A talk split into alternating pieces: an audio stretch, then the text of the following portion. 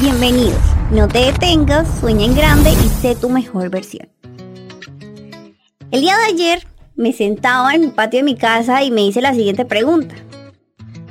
¿Qué es el primer pensamiento con el que yo me levanto y cuál es el último con el que me acuesto a dormir?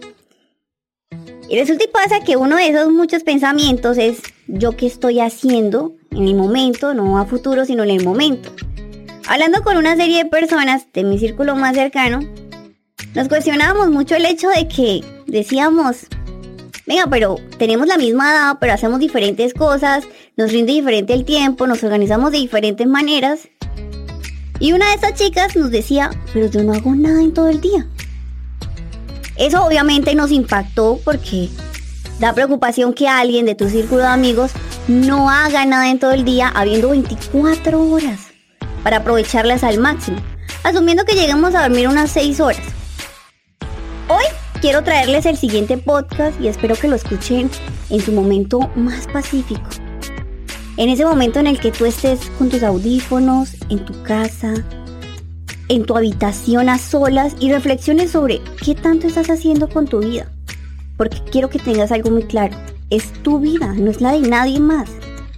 Así que la frase es la siguiente. Tú decides. ¿Listo? Mi nombre es Marcela Martínez y quiero que en You Can nuestro primer capítulo, nos centremos en tres aspectos sumamente importantes.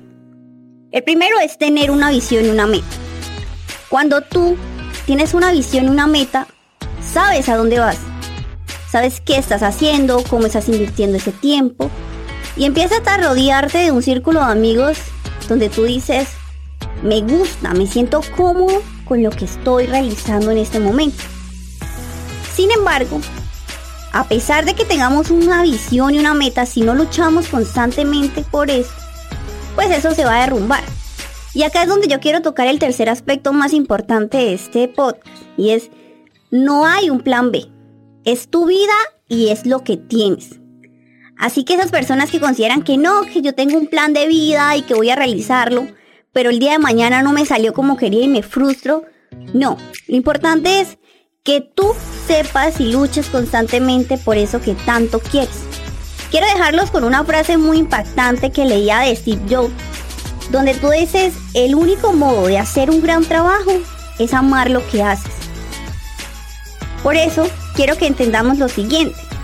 Cuando nosotros amamos lo que hacemos, nos sentimos bien tanto física como emocionalmente. Y es que el 74% de la población del mundo odia el trabajo en el, que, en el que está actualmente.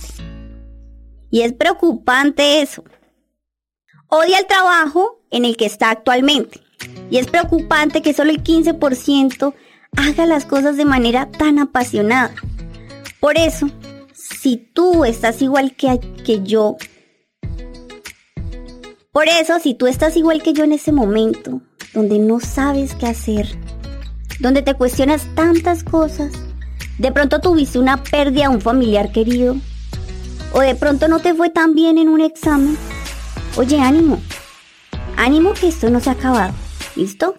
Aún tenemos mucho camino por cual recorrer y lo importante es que no tengas miedo al fracaso. No olvides escucharme en el próximo capítulo donde hablaremos un poco más de esos aspectos.